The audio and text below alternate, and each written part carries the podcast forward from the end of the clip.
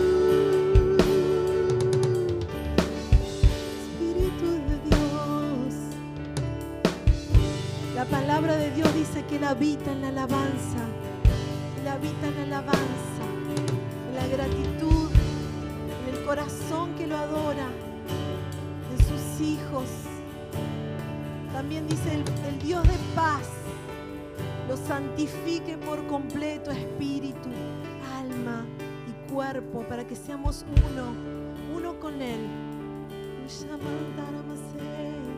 El Dios de paz y esa paz, ese Dios de paz está ministrando santidad, propósito, está ministrando propósito. Oh.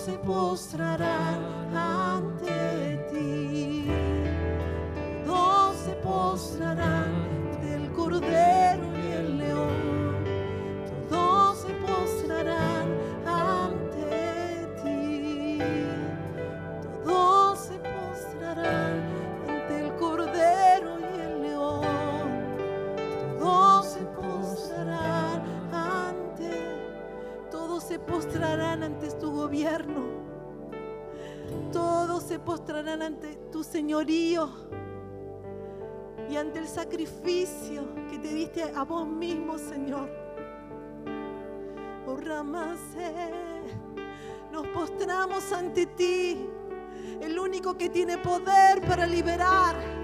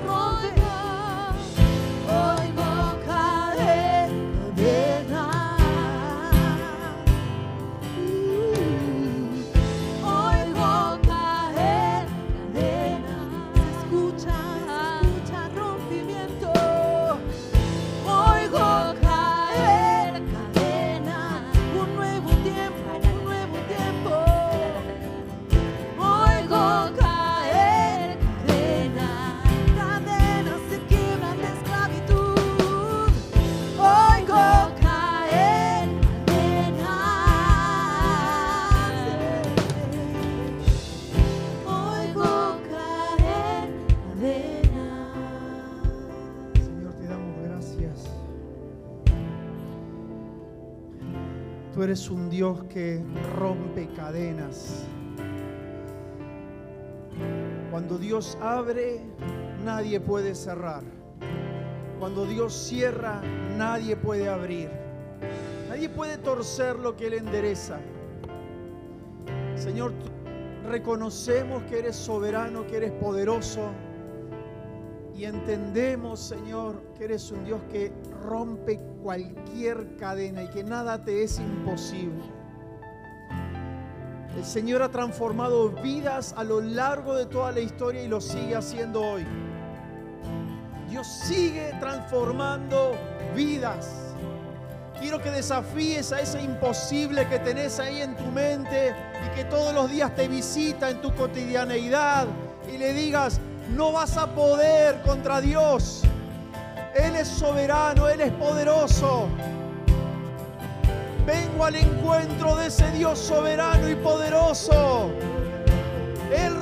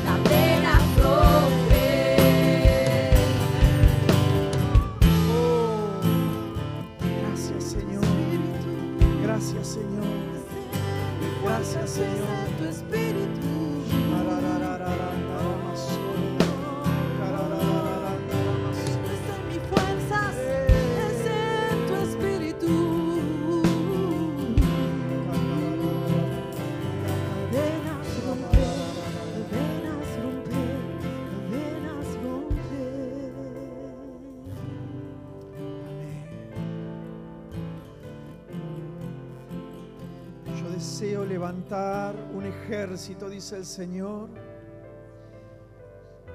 que vayan por la vida llevando la luz de Cristo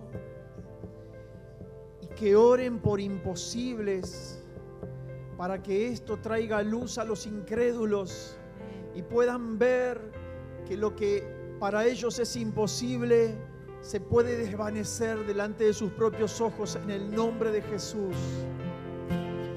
Una iglesia que lleva la luz de Cristo, es una iglesia que evangeliza, que es un ejército y que lleva este perfume a donde va. Santo, santo, santo. Oh.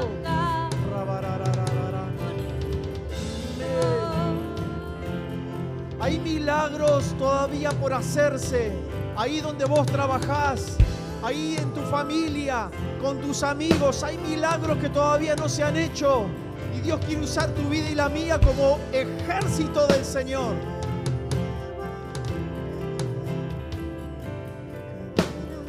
Hay un mundo que necesita ser iluminado. Hay una luz que necesita ser llevada. Gracias Señor. Gracias Señor. Vos sos ese ejército que Dios quiere llevar. Vos sos ese soldado que Dios quiere usar para romper cadenas. Vas a poder compartir testimonios. El Señor quiere que podamos compartir testimonios de lo que sucede afuera con nuestra fe. Gracias papá. Gracias Señor. Gracias Señor. Te animo que te pongas una mano en el pecho a ver todo lo que se anima a decir, Señor, yo quiero ser ese soldado. Señor, yo quiero, quiero pedirte que levantes de mí un soldado, Señor.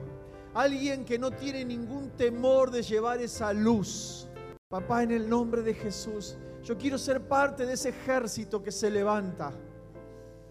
Gracias Dios, gracias Señor, gracias Señor, gracias Señor, porque vamos a ser, somos parte de esa iglesia que estás levantando en este último tiempo, Señor, para llevar esperanza a un mundo cada día más en tinieblas. Pero la luz no, la- la- las tinieblas no pueden prevalecer contra la luz. Nunca sucedió eso y nunca va a suceder. Y las puertas del Hades no prevalecen contra la iglesia. Hay una unción, hay un poder en la iglesia, hay una luz, hay una unción del cielo en la iglesia. Y donde entra la iglesia, el reino de las tinieblas empieza a entrar en confusión y huyen, porque ahí está la iglesia del Señor. Gracias, papá. Gracias, Señor. Te amamos, Señor. Te amamos, te amamos, te amamos. Gracias, Dios. Gracias, Señor. Le voy a pedir a los que van a recoger la ofrenda, por favor, que vayan pasando rapidito. Miren que vamos a seguir adorando, ¿eh? Miren que este es un tiempo de, de- entregar tu corazón también. Te pido que ores por un instante en forma personal y que, y que prepares tu ofrenda. Es algo que estás dándole directamente al Señor conforme a la manera en que Él te está prosperando, te está bendiciendo. Y hay quienes lo hacen por la fe, por la fe. Así que, Señor, oramos y bendecimos a todo aquel que es dador alegre, que está con deseos de dar, Señor, para tu obra. Te rogamos que obres en su corazón, Señor, que pueda ver tu obrar, tu manifestarte, Señor, en sus asuntos. Y que cuando eso suceda pueda estar seguro de que ha, ha sido tú, Señor. Que se revele, Señor, esta, esta, este gozo, esta alegría que hay en el dar. En el nombre de Jesús. Amén y amén. Pueden pasar, ¿sí? Pueden pasar a, a ofrendar, ¿sí? Gracias.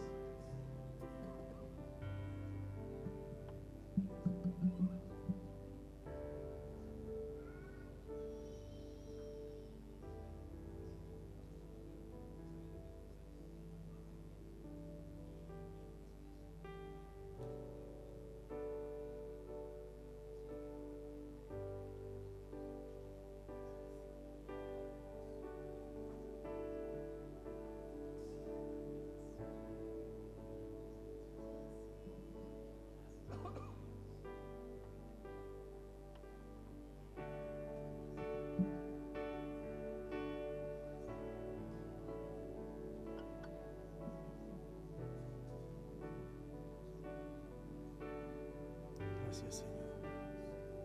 Bien. Gracias, Señor. Bueno. Bienvenidos a todos. A muchos conozco, a otros todavía no tengo el placer. Y quisiéramos dar algunos anuncios. ¿Sí?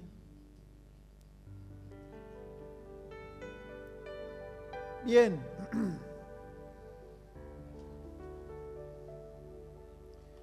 Tenemos aquí algunos anuncios. Bueno, grupos de conexión. Este martes pasado tuvimos una reunión con todos los eh, que están liderando esos grupos. Fue muy hermoso, muy lindo. Eh, son grupos pequeños donde te haces amigo, te vas ah, creciendo en la fe, ¿sí? Vamos aprendiendo, podemos orar unos por otros, podemos dar de nuestros dones, recibir el beneficio del don que el otro tiene. Y de hecho es el diseño de iglesia. Les quiero adelantar algo. Los grupos pequeños es más diseño de iglesia que esto que estamos haciendo ahora. O sea, esto está bien. Nos juntamos en un lugar más grande, compartimos la palabra, pero la iglesia de los hechos se juntaba todo el tiempo en casas, en la plaza, en lugares así, por grupos pequeños muchas veces. Y ahí donde ocurrían los milagros, las sanidades, las liberaciones, las profecías, las revelaciones ocurrían muchas veces en pequeños grupos. Así que te animo a que participes. Si te gustaría participar, hay en distintos días de la semana, te podés preguntar, preguntarle a alguien, no sé, alguien que le veas cara de líder y decís, che, ¿vos sabés algo de esto? ¿Dónde son los grupos? ¿Sí? Hay grupos de hombres, de mujeres, de matrimonio, de jóvenes, de niños, eh, grupos mezclados. Bueno, ahí están. Bien. Eh, matrimonios a diseño. Bueno, eh, claro, perfecto. Tenemos una reunión de matrimonios que va a ser el martes 28, o sea, este martes que viene. No. El otro martes es reunión de matrimonios. ¿A qué hora era? A las 19. 19, 19.30. 19.30, bien. ¿Quiénes pueden participar? Todos los que matrimonios o las parejas que aún que no estén casados pueden participar. Va a ser algo muy hermoso. ¿eh? Eh, creo que realmente lo vamos a pasar muy bien y te animo a que vengas. Puedes traer algún matrimonio amigo. eh, está muy bueno. Es un espacio muy importante, muy lindo para participar. Vamos a estar tocando algunos temas que te van a servir. A mí me sirvieron mucho. Y a otros matrimonios que conozco también le han servido, así que te pido que vengas con expectativa porque va a ser muy bueno que puedas estar. Siguiente anuncio. Bueno, yo estuve enseñando acerca de Mateo 24, Daniel y Apocalipsis. Quedan dos clases, ¿sí? Y alguien dice, y, pero yo no estuve en las anteriores. Bueno, no importa, te podés conectar. La próxima clase vamos a, terminar de ver Apocalipsis, casi diría yo, y en la última clase vamos a hacer el repaso final y luego va a haber preguntas. ¿eh? Me pueden bombardear a preguntas y voy a intentar contestar. ¿eh? Si alguna no la sé, le voy a decir no sé. Pero esta es la idea. O sea, quedan dos miércoles, 19.30, y se hace por Zoom. El link para conectarse te llega a través de el WhatsApp de la iglesia. Así que ahora vamos a ver si vas a poner los teléfonos de la iglesia. No sé si eso está en el próximo anuncio. Porque hay un teléfono, que es un teléfono de WhatsApp, donde vos tenés que mandar un mensajito, ahí quedás registrado y a partir de entonces empezás a recibir las notificaciones de las actividades que hay de la iglesia. No sé si está, y si no, ahí está, sigamos en contacto. Bueno, ahí tenemos dos teléfonos de, WhatsApp. Uno para el de la izquierda para informes, el de la derecha para consejería. Mandás un un WhatsApp al teléfono de la izquierda, ¿sí? Entonces decís, hola, no sé, me llamo tal y, quiero recibir la información de las actividades que hay de la iglesia. Y ya está, con eso no te van a mandar ni videitos, ni chistes, ni, ni nada que no sea algo informativo. Solamente eso te va a llegar, así te puedes actividades. Y en el, en el celular de la derecha está disponible por si alguien requiere de, un- de una consejería, un tiempo de consejería personal. ¿sí? Ahí también lo podés solicitar. Siguiente. Bienvenidos. Bueno, ¿Quién viene hoy por primera vez? A ver, ¿me hace una seña? Sí. Bueno, te pido tu nombre. Jonathan. Mateo. Verónica. David. Jonathan, Mateo, Verónica, David. ¿Alguien más? Sí, te escucho. ¿Polo? Ya tenemos otro polo acá, te aviso. ¿eh? Hay otro polo más. Buenísimo. Ya después te lo presento para que se hagan amigos. Sí, ¿y vos? Ceci. Polo y Ceci. ¿Alguien más? Sí. Lorena. Bueno, muy bien. Bienvenidos. Bienvenidos. Bienvenidos. Espero que se sientan a gusto. Muy bien. Un placer tenerlos aquí. Bueno, no sé a cuánto les habrá pasado, como es todos tenemos una historia, ¿no? Eh, yo también tengo la mía y por lo menos eh, lo que a mí respecta, el, el concepto que tenía de iglesia y de Dios distaba mucho del verdadero concepto. Eh, no quiere decir que todos tengan la misma experiencia que me pasó a mí, pero todo el mundo tiene alguna creencia respecto de Dios o de la iglesia.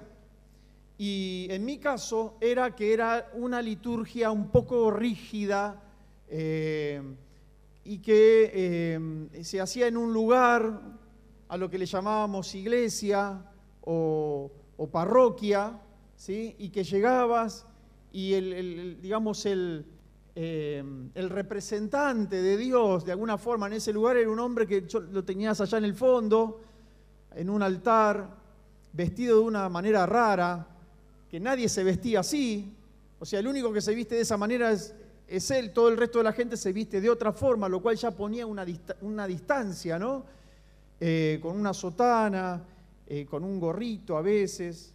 Y bueno, y la gente llegaba eh, y llegaba hablando de fútbol, eh, o contando chistes subidos de tono, o mirando a otras mujeres u otros hombres, haciendo cualquier cosa, ¿sí? Y cuando faltaban hasta 10 metros antes de llegar, y a medida que te ibas acercando, te ibas cristianizando, digamos, ¿no? Entonces ahí te ponías serio, hacías, te hacías una señal, y entonces ahí había que hacer silencio, había que portarse bien, poner cara de bueno, te ubicabas en un lugar y compartías toda la liturgia.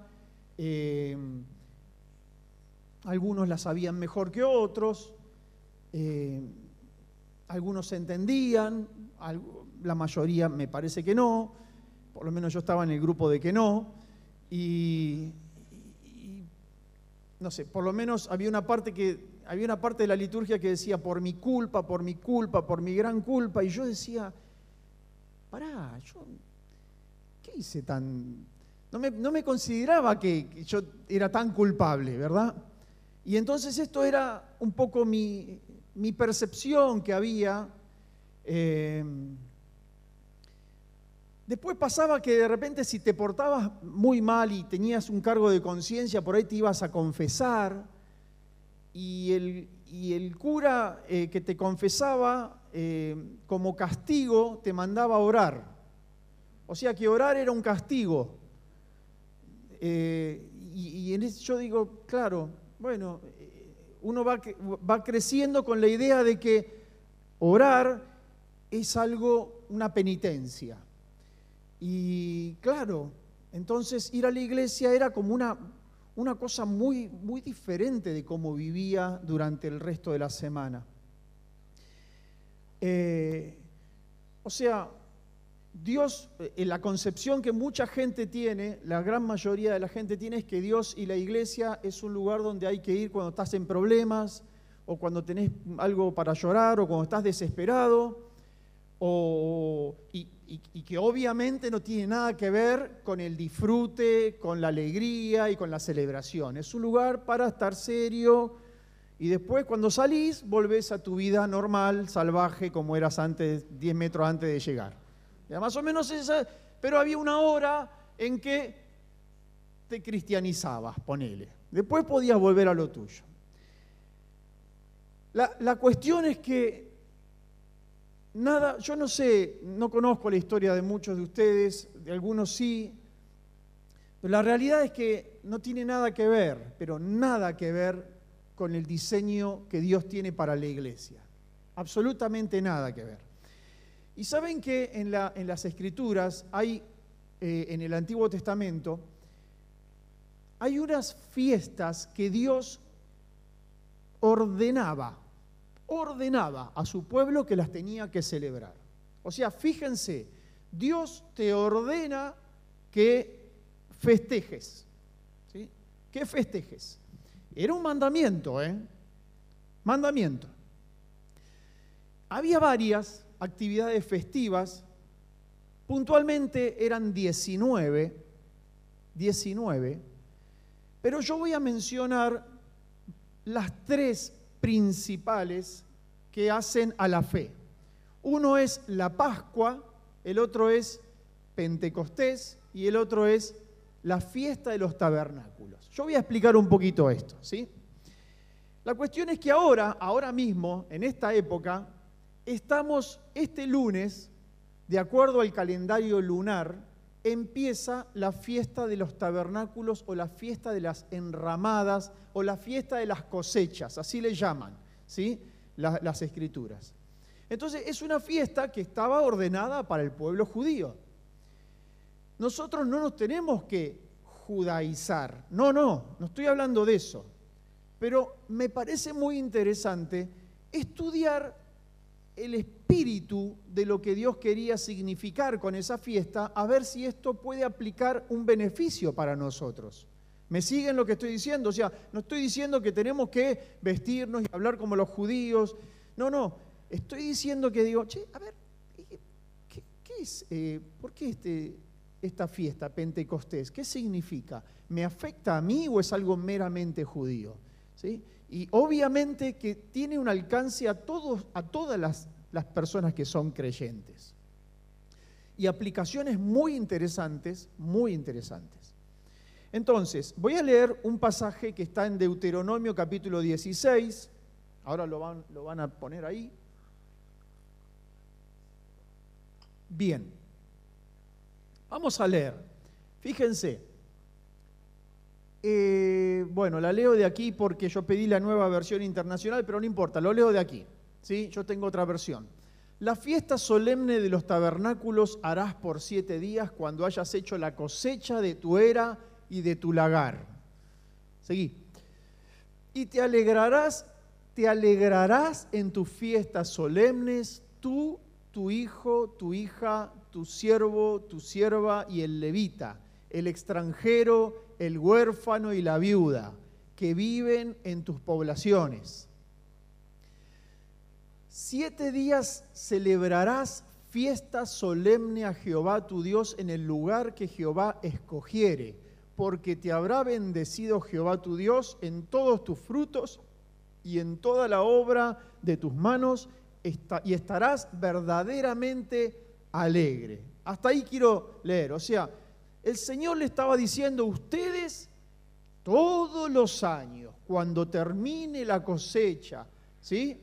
Al terminar, yo lo tengo así, al terminar la vendimia y la cosecha del trigo, que eso ocurría en otoño, pero es nuestra primavera, en el hemisferio sur es primavera, pero allí es otoño, y ustedes van a celebrar, hay un día de la... eh, es un día con que inicia, después tiene siete días para celebrar fiesta, divertirse, celebrar, alegrarse, ¿sí? Leo esta versión, un- uno- unos versículos, dice, te alegrarás en la fiesta junto con tus hijos y tus hijas, tus esclavos y tus esclavas, los levitas, los extranjeros, los huérfanos, las viudas que vivan en tus ciudades. Durante siete días celebrarás esta fiesta en honor al Señor tu Dios en el lugar que Él elija. Pues el Señor tu Dios bendecirá toda tu cosecha y todo el trabajo de tus manos y tu alegría será completa. O sea, era un mandamiento para celebrar. Es más, no había que trabajar. Quiero que celebren. O sea, fíjense, una cosa bien distinta de ese paradigma que yo mencioné y que todo el mundo a veces tiene de qué es la religión, Dios y la iglesia, ¿no? Hasta hay un dicho, dice, a llorar a la iglesia, ¿viste? O sea, que a la iglesia tenés que ir cuando está, que querés llorar. Si no, no hace falta ir. O sea, cualquier cosa, nada, nada más antidiseño, ¿verdad? Que es lo que la Biblia dice. O sea, es muy curioso que Dios te diga, anda a celebrar. Y quiero, y quiero hacer un, un- no sé, algo que me llama la atención. Dice, durante siete días celebrarás, pues el Señor tu Dios bendecirá tu cosecha. O sea, fíjense que si Dios no mandara a celebrar, si Dios no mandara a celebrar, ellos igualmente iban a levantar la cosecha, como todos los años, más o menos a, la misma época del año, iban a levantar la cosecha y bueno, iban a vender lo que habían cosechado y así iban, iban a vivir. ¿Cómo sucede con la gente que va a trabajar, que le pagan un sueldo o que es cuentapropista o que de alguna manera gana su dinero? ¿sí? Y Dios dice, yo quiero que celebres por esto. Podríamos no celebrar, pero hay un mandamiento que dice, quiero que celebres una semana al año, que te dediques a celebrar. Con todo, ¿eh? tu, familia, todo, todo. Los que trabajan en tu casa también, celebren, disfruten. Entonces, tabernáculos o, o enramadas, o fiesta de las enramadas del tabernáculo, quería significar dos cosas, dos cosas, básicamente. Una era recordar, ¿por qué se llamaba de los tabernáculos ah, o las enramadas? Porque el pueblo de Israel, cuando estaba en el desierto, que había salido de Egipto hacia la tierra prometida, vivía en unas carpitas muy precarias, movibles. O sea, no hacían casas de, de- de material, de cemento, con techo así a dos aguas, con tejas. No, porque era una cosa que hoy estamos acá y si la nube se movía, había que moverse. O sea, levantaban la- las carpas y estaban en otro lugar. Ellos vivían de esa manera y así estuvieron durante 40 años. Entonces, la idea de Dios era, era decirle, esa semana van a dormir en carpitas, como cuando estaban en el desierto. Así recuerdan de dónde yo los saqué y toda la bendición que tienen ahora. O sea que, número uno, esta fiesta de los tabernáculos era para recordar de dónde me sacó Dios. Número dos, era para celebrar, disfrutar, literalmente alegrarse. Alegrarse, ¿sí? Alegrarse. Y uno diría, pero pará, la alegría es un sentimiento que te viene o no te viene. No. La alegría es también un acto de la voluntad, así como el amor y como la fe, es un acto de la voluntad. Y la Biblia todo el tiempo nos habla y, nos, desafía a que hagamos ese acto de la voluntad. Y no lo digo yo, después lo vamos a ver que ahí está escrito. Entonces, número uno, recordar y número dos, alegrarse. Eso es tabernáculos. Entonces yo creo que tabernáculos es una cultura del contentamiento, que por, por las dudas de que alguien no lo tenga aquí, porque se supone que los cristianos deberíamos tener cultura del contentamiento, quiero decirte, esto es un diseño de Dios para vos y para mí. O sea, no tiene nada que ver con una liturgia aburrida y, complicada, este, donde hay que estar serio y no te podés reír. O sea, todo lo contrario. Los judíos recordaban la provisión de Dios en el desierto, que había sido agua, había sido pan y había sido luz, porque había, había este, una luz que los guiaba, ¿no? De noche.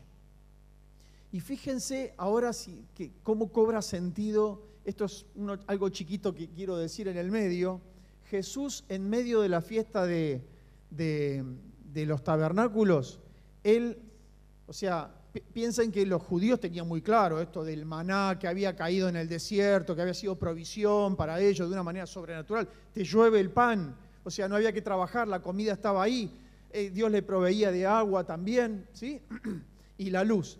Y Jesús se para en medio de- del templo, ahí donde estaba toda la gente, y dice, yo soy el pan que viene del cielo.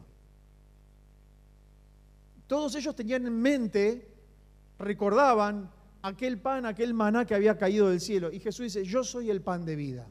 El que come de mí no tendrá nunca más hambre. Wow, o sea, nadie había hablado de esa manera. Luego también dice, el que beba de mí no tendrá sed jamás.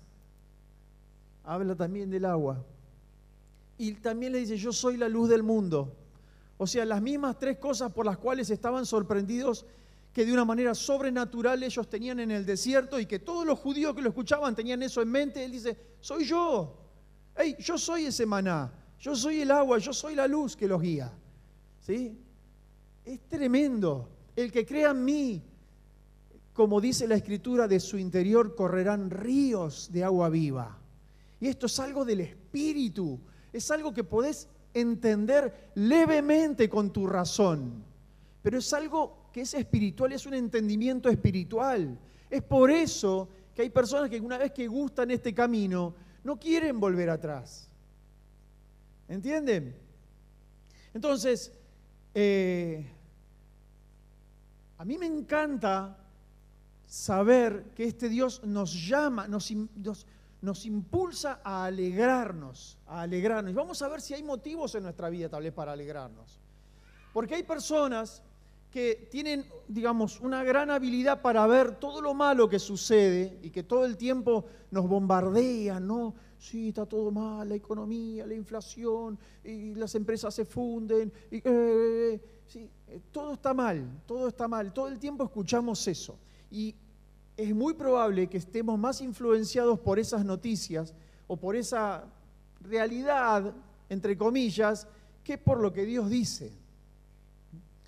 Hay personas que le ponen el oído mucho más a lo que Dios dice y están mucho más afectados por lo que Dios dice que por lo que dice el noticiero. Y no me preguntes por qué, pero les va bien. Porque están todo el tiempo activando su fe, están todo el tiempo conectados con un Dios que dice, bueno, está bien, pueden venir degollando, puede, puede ser que esté todo mal, la economía, etcétera, pero yo confío en Dios. Y funciona. A mí, miren, esto es un testimonio personal. Yo, yo la verdad que eh, debo decir que he tenido varios testimonios en cuanto a la provisión de Dios. A mí me pasó eso, bueno, no es que lo elegí, uno ora por, por las necesidades que tiene muchas veces. Y particularmente he tenido, he tenido eh, testimonios con la provisión de Dios. Y una época en que a mi familia, mi esposa y yo, y estaba Matías y Magalí chiquitita, nos fue muy bien económicamente, pero muy bien, fue en el 2001. en el 2001, no sé, ahorrábamos nosotros, ahorrábamos plata.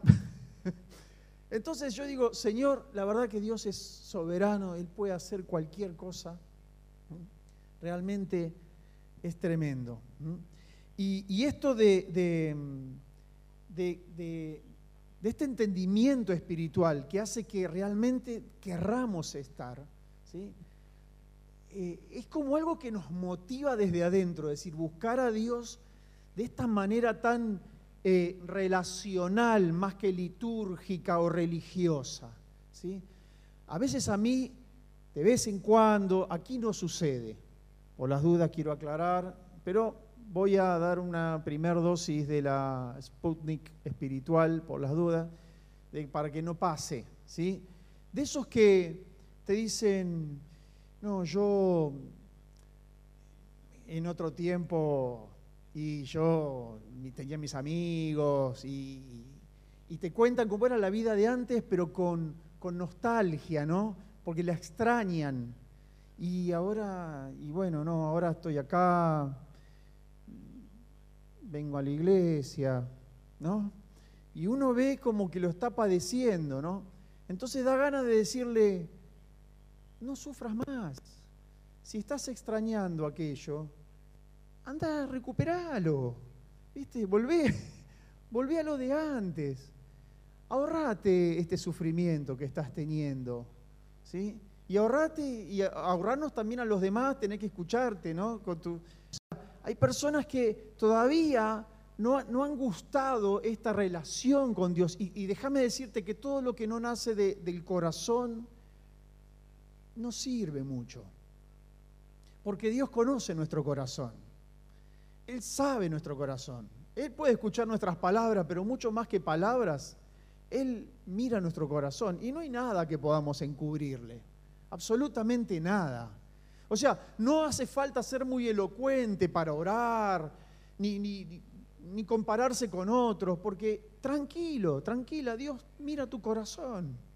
Entonces podemos orar con palabras como nos salen, y Dios atiende a un corazón que realmente le anhela, le desea. Y pero si alguien se planta delante de Dios con cierto orgullo, no pierda tiempo. No vas a recibir nada. Dios resiste la soberbia. Y se da cuenta cuando hay soberbia u orgullo en el corazón. Pero Dios está con el humilde, con el que dice, yo necesito, Señor. Acá estoy de nuevo, el mismo cabezón de siempre. Te vengo a pedir lo mismo que te pedí la otra vez y que me equivoqué, pero te necesito, Señor. Yo te necesito. Dios está con esas personas. Miren, quiero leer eh, un versículo más, ¿sí? Y, y quiero, quiero sembrarle a cada uno de ustedes que puedan ir practicando una cultura del contentamiento, que practiques el contentamiento. No estoy hablando de conformismo, estoy hablando de contentarte con lo que tengo ahora. Pablo, todo el mundo conoce ese versículo, todo lo puedo en Cristo que me fortalece. Es el- uno de los versículos más famosos, es cortito, te lo aprendí de memoria, está buenísimo. A mí me ha servido muchas veces. Pero el versículo anterior, el versículo anterior dice, sé tener abundancia. Y, y también he pasado por escasez. En todo y por todo he sido enseñado. Todo lo puedo en Cristo que me fortalece.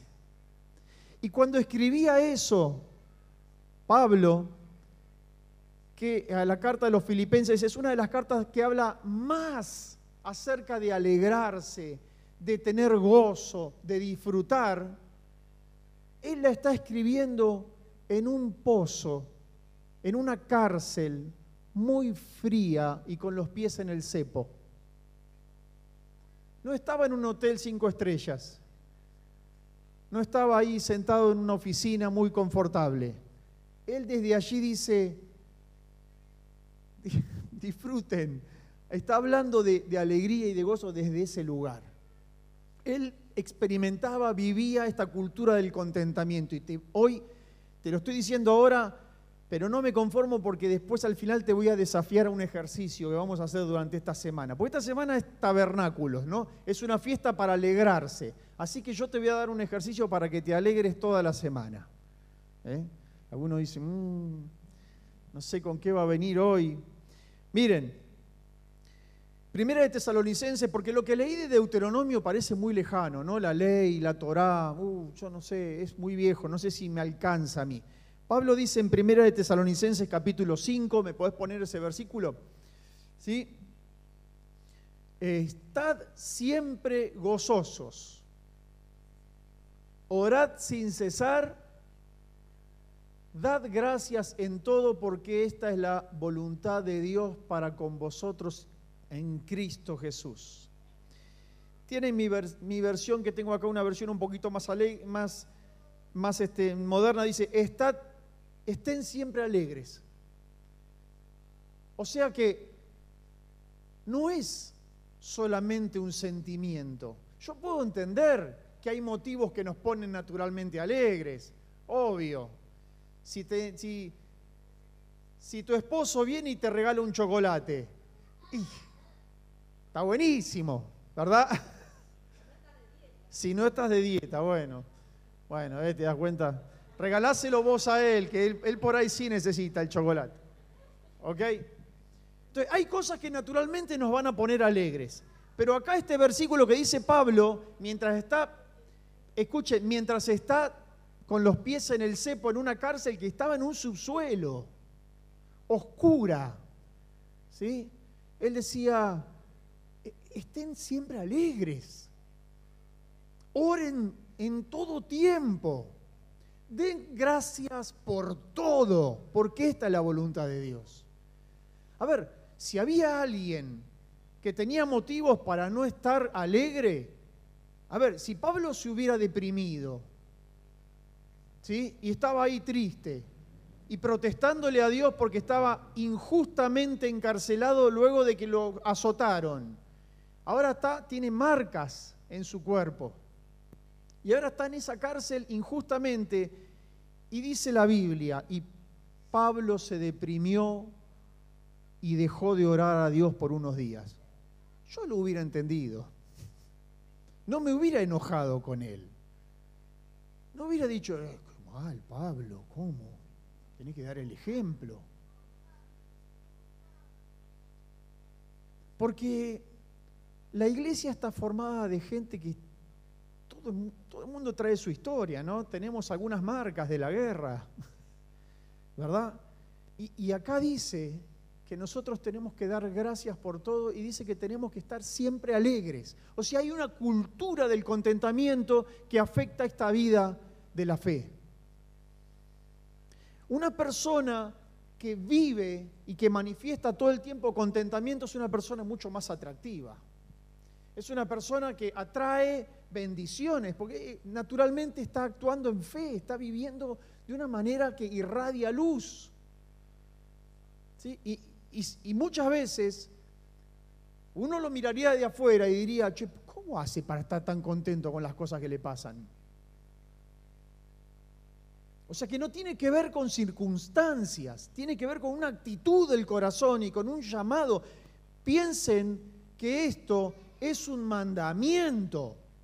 Dios lo deja como un mandamiento. Mirá, quiero que por lo menos esa cara de vinagre me la cambies por una semana, no la podés tener.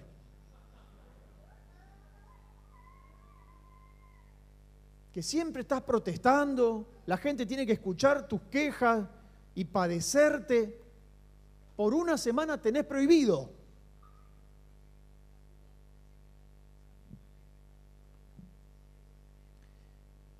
Voy terminando.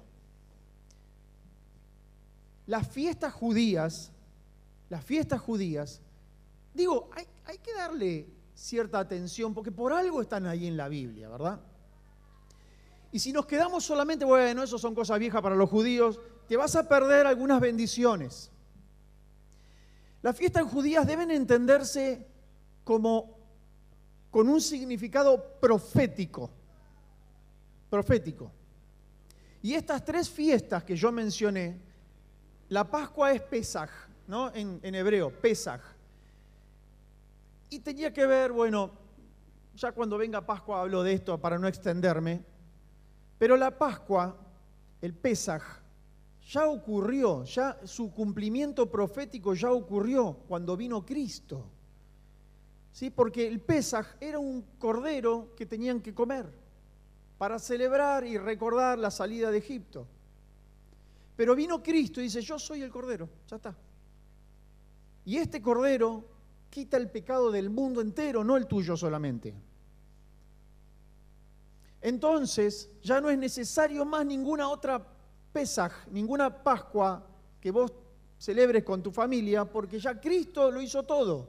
Entonces hay un cumplimiento profético terminado, absolutamente terminado en Cristo del Pesaj, de la Pascua. De hecho, Primera de Corintios dice que nuestra Pascua es Cristo. Así que está bien clarito. Luego tenemos el Shavuot, ¿no? o el, Pentecostés, que en realidad era una, una fiesta que también era muy antigua, ¿sí? que tenía que ver con que 50 días después de que salieron de Egipto, vino la, vino la Torá, vino la ley.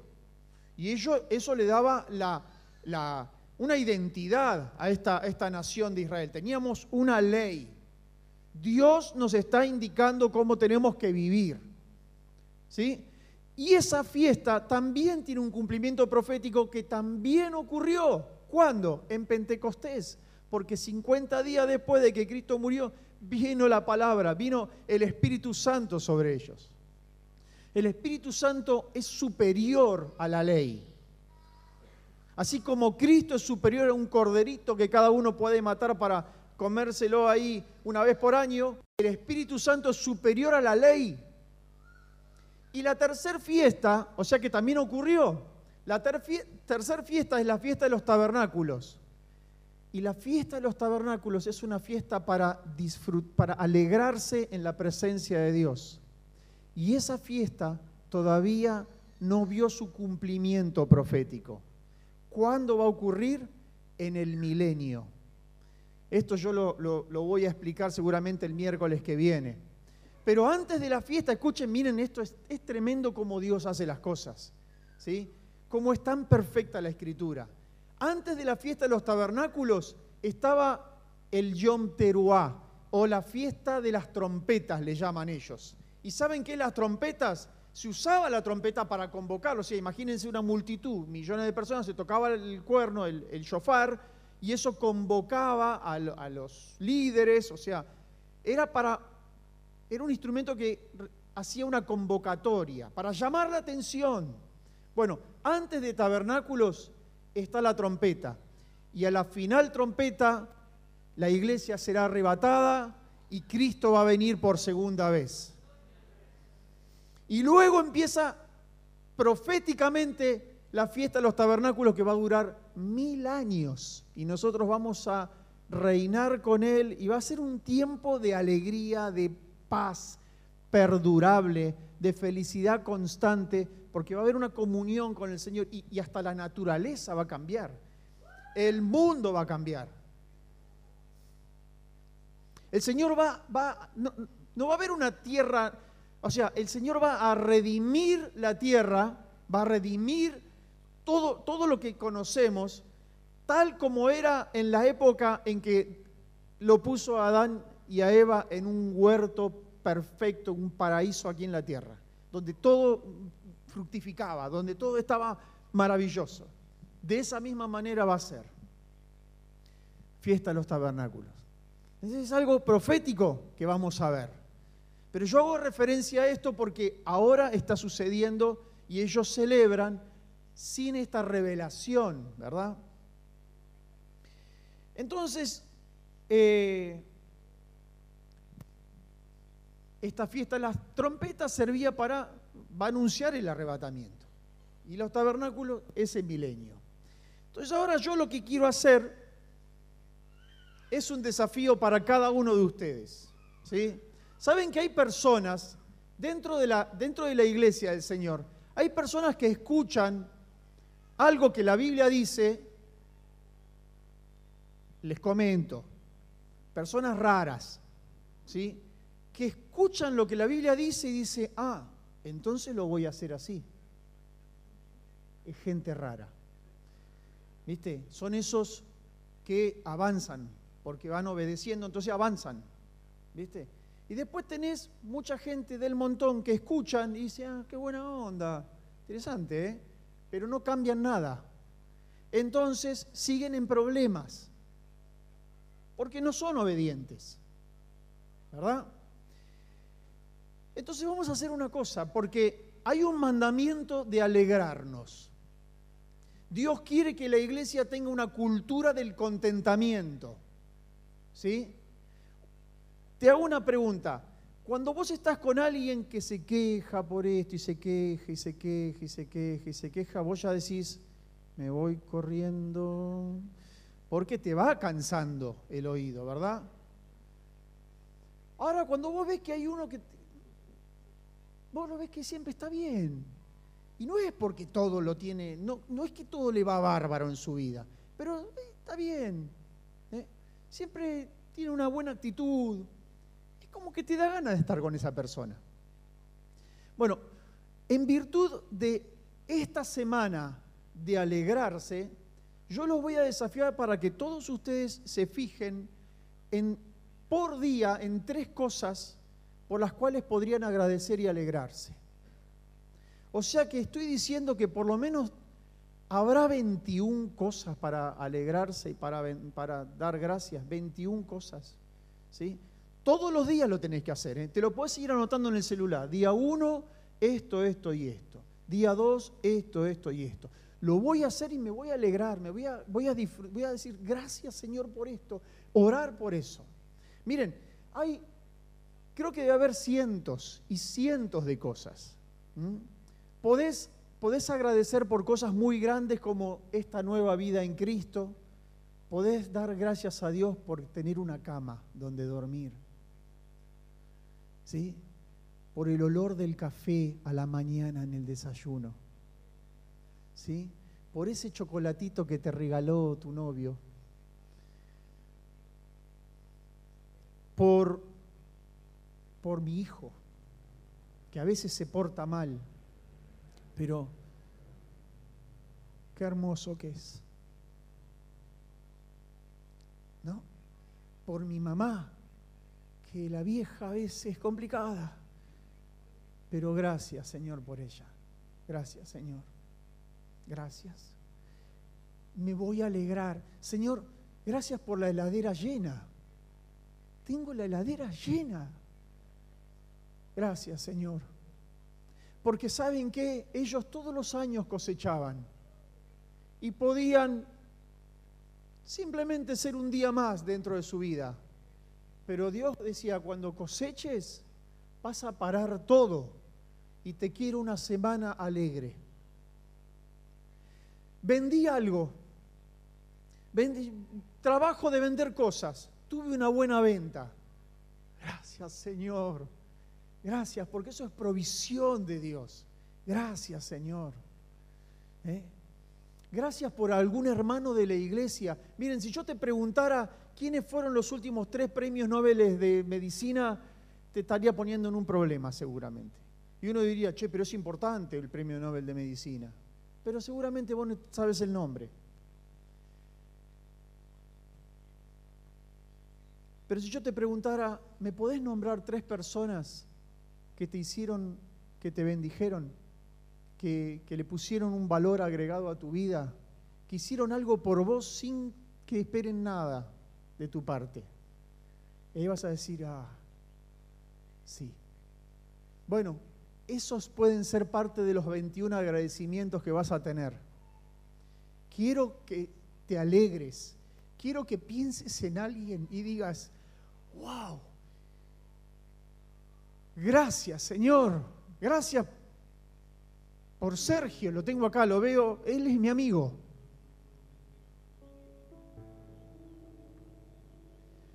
Eso, que podemos decir, gracias. Gracias Señor por esas bendiciones que tengo. Mira, vas a empezar a agradecer por cosas que ya tenías naturalizadas. Bueno, tener comida en la heladera, Siempre me pasa. Quiero que abras la heladera y mires la leche, la carne, la fruta, el yogur, digas gracias, Señor. Gracias. Eh, vas a empezar a agradecer hasta por la cucharita. Y eso, eso te va a transformar y va a ir creando en tu vida y en mi vida una cultura del contentamiento. Empezar a poner nuestra mirada en cuántas, cuántas, cuántas cosas buenas.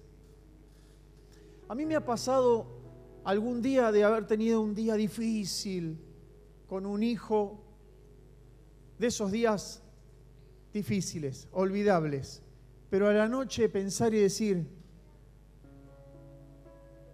Qué lindo que es. Gracias. Gracias, Señor. Entonces, como esto es un mandamiento, es un mandamiento, no sé, yo te quiero preguntar, ¿lo vas a hacer tres por día? Vamos a estar de pie, vamos a estar de pie. Vas a tener un cuadernito o vas a tener en el celular. Miren, yo les cuento algo que hice. Yo hice un grupo de WhatsApp conmigo mismo. O sea, me escribo a mí mismo cosas que se me ocurren, ¿sí? Te, te- doy esta idea. Hacé un grupo de WhatsApp con vos mismo. Le podés poner de nombre yo. ¿Sí? Como quieras, ponele. Entonces se te ocurre una idea y te la grabás ahí. Una receta de cocina que te pasaron, te la pones ahí. Y ahora vas a poner ahí tres. Tres cosas por las cuales quiero alegrarme. Me voy a alegrar en el Señor por esto. Y al otro día por otras tres. Esas van a ser cosas. Escuchá, eh. Esas tres pueden ser cosas o pueden ser personas. Y te digo más, si son personas, orá por ellos. Es más, si querés mandarles un mensajito, hey, vos sos una de mis tres cosas de hoy. ¿Sí? ¿Cuántos lo van a hacer? Levanten su mano los valientes que van a obedecer. No es una predicación mía, es un mandamiento. Es un mandamiento. ¿Cuántos lo van a hacer? Quiero que practiques esta cultura del contentamiento. Quiero que veas cosas que te rodeas y digas gracias. Gracias, Señor. Me alegro, me alegro, me alegro en ti, Señor. Gracias, papá. Cerra tus ojos, por favor. Cerra tus ojos. Señor, yo te quiero pedir que esto que acabo de compartir no se quede en un aspecto solamente racional, de entendimiento. Yo te quiero pedir, Señor, que esto baje y, y- entre a lo profundo, Señor, al Espíritu, Señor. Que entre a lo profundo de nosotros. Papá, en el nombre de Jesús, transforma nuestra vida para que seamos personas que viven en contentamiento, que viven una fiesta de los tabernáculos eterna.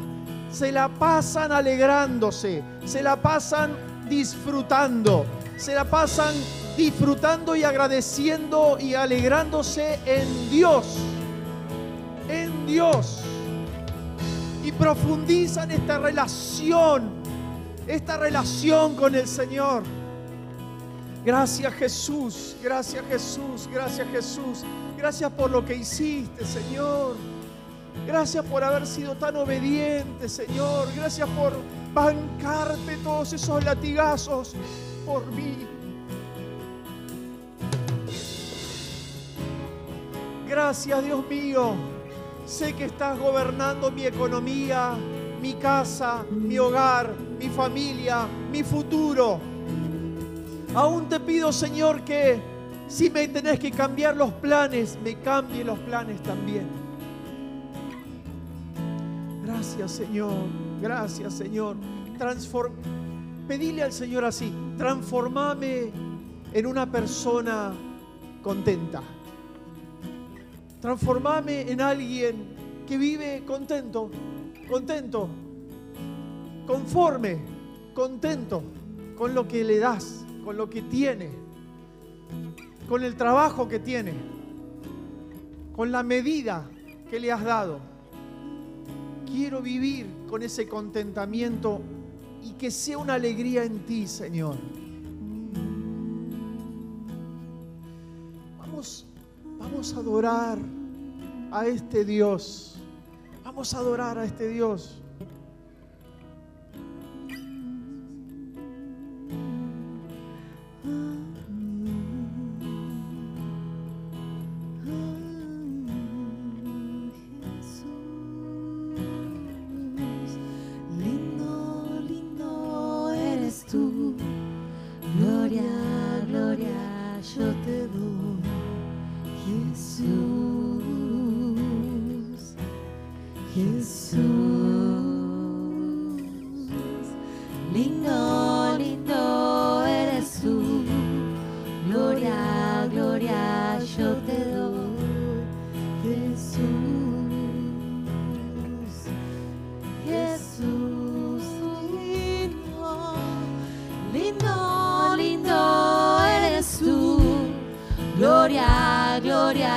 yo te doy.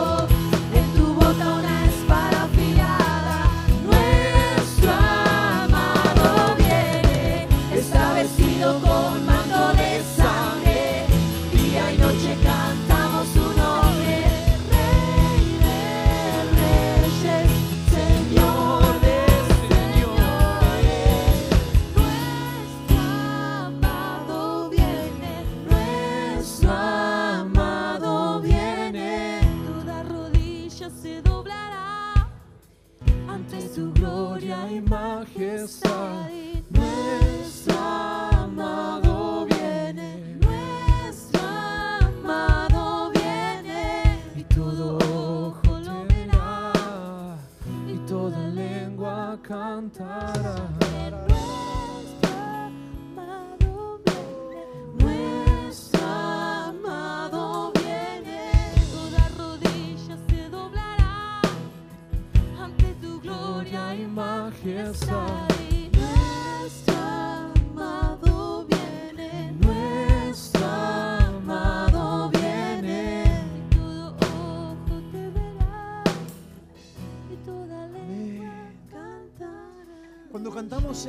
Estamos anunciando algo profético que la Biblia dice.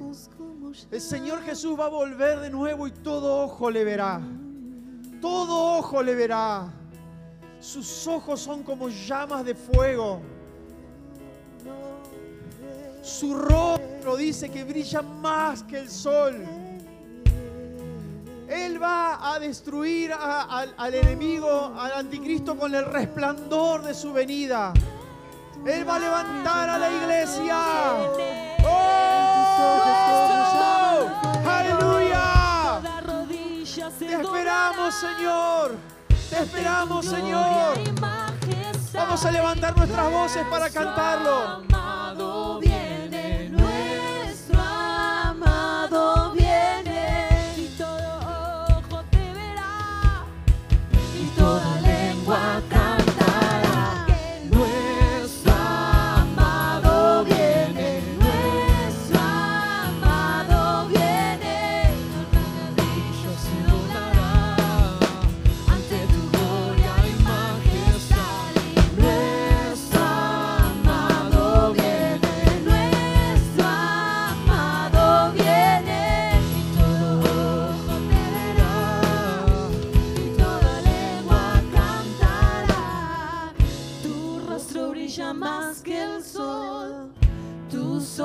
Como llamas de fuego, en tu boca una espada afilada. Nuestro amado viene, está vestido con manto de sangre.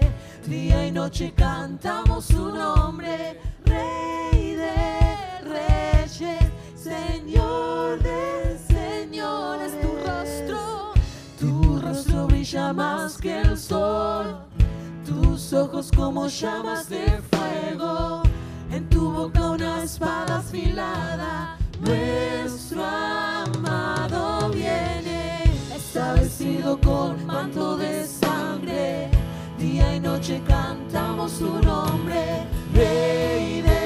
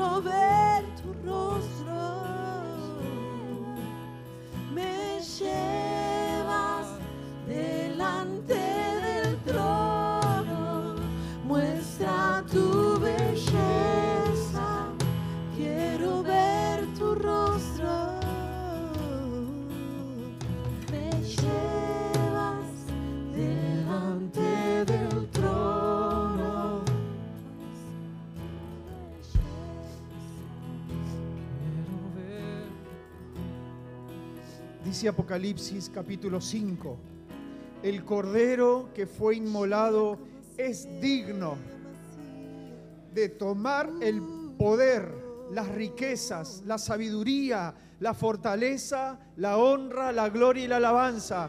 Y a todo lo creado, escuchen, a todo lo creado que está en el cielo y sobre la tierra y debajo de la tierra y en el mar y a todas las cosas que en ellos hay, oí decir, al que está sentado en el trono y al Cordero, sea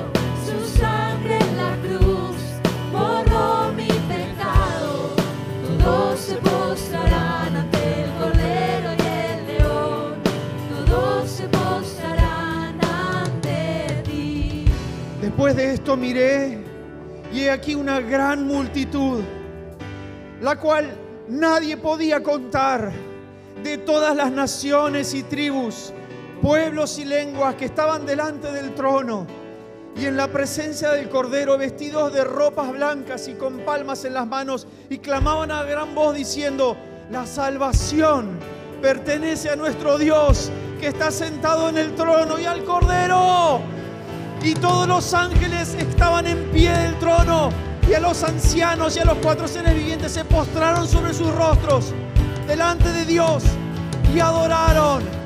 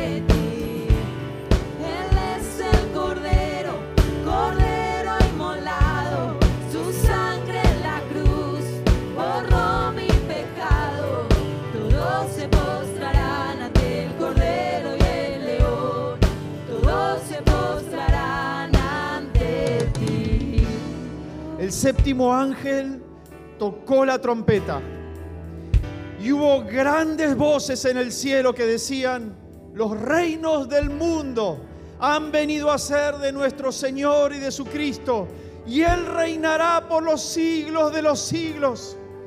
Y los 24 ancianos que estaban sentados delante de Dios en sus tronos se postraron sobre sus rostros y adoraron, diciendo, te damos gracias Señor Dios Todopoderoso, el que eres y que eras y que has de venir, porque has tomado tu gran poder y has reinado. postrarán ante ti.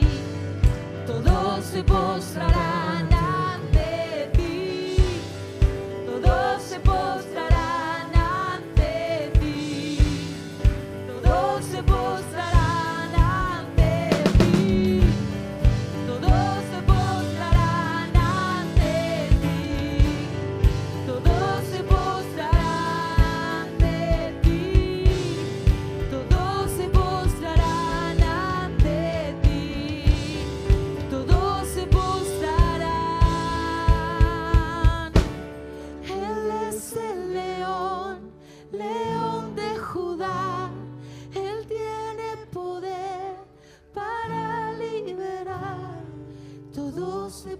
postrarán ante ti. Él es el cordero, cordero inmolado. Su sangre en la cruz borró mi pecado. Todos se postrarán ante el cordero y el león. Todos se postrarán ante ti. Dice Apocalipsis capítulo 19. Entonces vi el cielo abierto.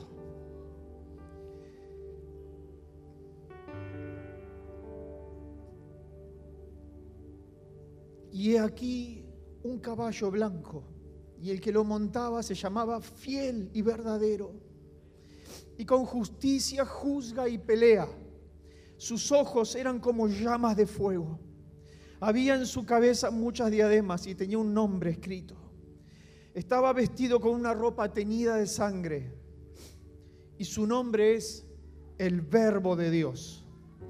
Y los ejércitos celestiales vestidos de lino finísimo, blanco y limpio le seguían en caballos blancos. De su boca sale una espada aguda para herir con ella las naciones. Y él regirá con vara de hierro. Y en su vestidura y en su muslo tiene escrito este nombre. Rey de reyes y Señor de señores.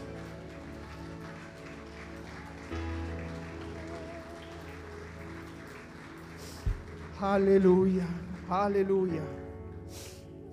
Gracias Señor. Gracias Señor. Gracias Señor. Tuya es la gloria por siempre. Amén. Tuyo es el reino, tuyo el poder, tuya es la gloria por siempre. Amén.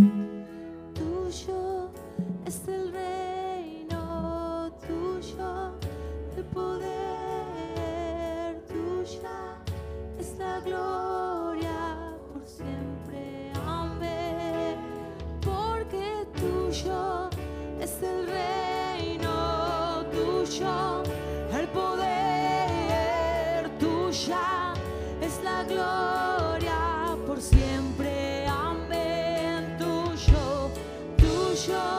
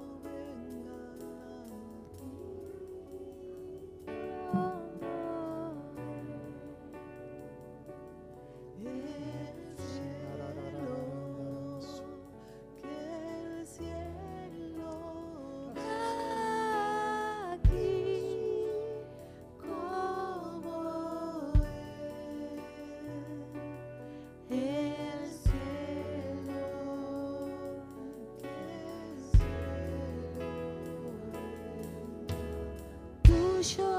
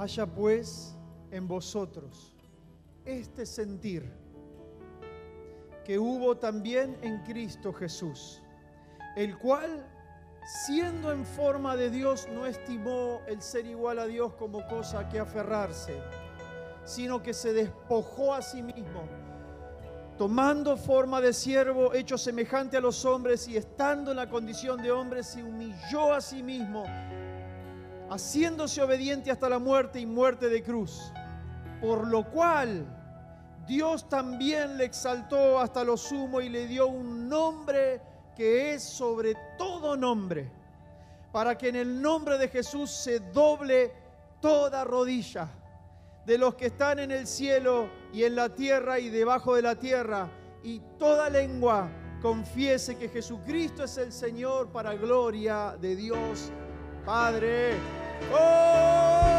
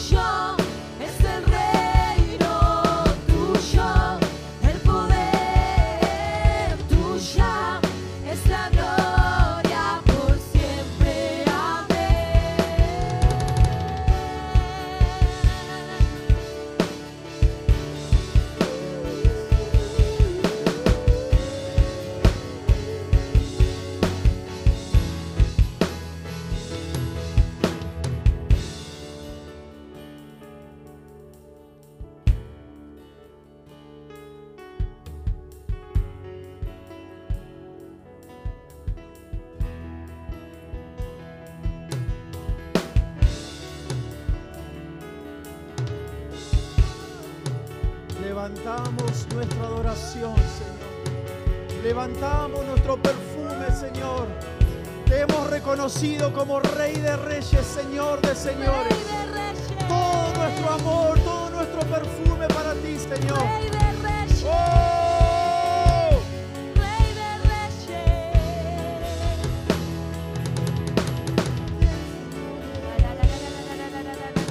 Reyes. Dice Apocalipsis capítulo 1. Y de Jesucristo, el testigo fiel, el primogénito de los muertos y el soberano de los reyes de la tierra, al que nos amó y nos lavó de nuestros pecados con su sangre y nos hizo reyes y sacerdotes para Dios, su Padre. A Él sea gloria e imperio por los siglos de los siglos. Amén. He aquí que vienen las nubes y todo ojo le verá. Y los que le traspasaron y todos los linajes de la tierra harán lamentación por él. Sí, amén. Yo soy el alfa y la omega, el principio y el fin, dice el Señor, el que es, el que era y el que ha de venir, el Todopoderoso. Aleluya. Vamos, vamos. Gracias. Levanta tu adoración, levanta tu adoración personal, tu propia adoración, tu admiración. Gracias, Señor. Gracias, Dios este mío. todos los días de mi